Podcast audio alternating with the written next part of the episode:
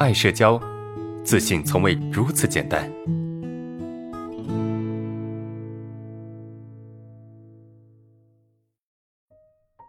第二个问题，呃，老师你好哈，我之前听过你的公益课啊，你在公益课中说不敢对视或者对视时紧张，别人不会觉得你有问题，但是我好像不能理解，虽然对视时不自然是每个人都会有的现象，可是你为什么啊这么频繁呢？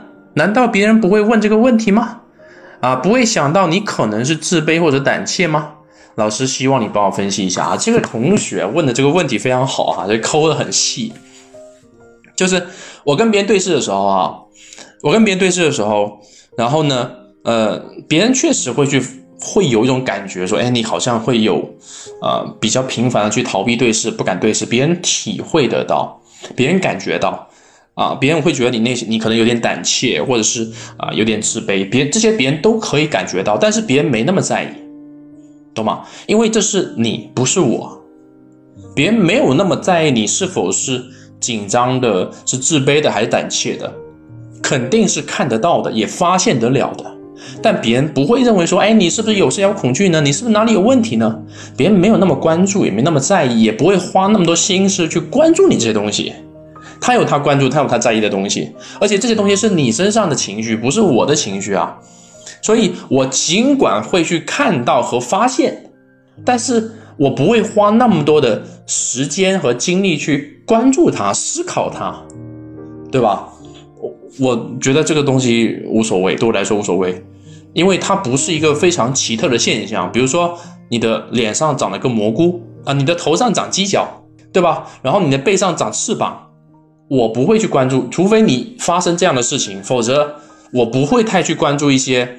看起来很平常的事情，因为你只是让这样的事情稍微频繁一些，对吧？稍微更多一些，发生的频次更高一些，仅此而已。我会觉得你可能是紧张、自卑、胆怯，我会有这种感觉，但是我没那么在意。当然，相对那些自信人来说，我们肯定更喜欢那些看起来自信的人。但是你相对那些自信的人来说，啊，你。被看不起或被不喜欢的这个这个概率，或者是这个这个呃可能性，其实也没那么高，明白？没那么高，因为你可能还有其他的优点，可能你比较自卑、比较内向啊。但是每个人的评价系统，它不是单纯靠你的自卑啊，你是否紧张，你是否内向，哎，就觉得你这个人是好人、是坏人、是有价值的人，或者是一个没有价值的人。别人不是这么评价的，别人是比较综合的，但。我们对自己的评价是唯一的，那就是你的表现是否紧张，你是否自信。除此以外，其他都不重要。但其他人来反过来评价我们的时候，我们会比较客观，比较综合，是不是？他们会比较客观，比较综合。所以你你要去理解这样的感觉哈。所以我们最终来总结一下，就是你的想法是对的，但是没有人那么在意这些东西。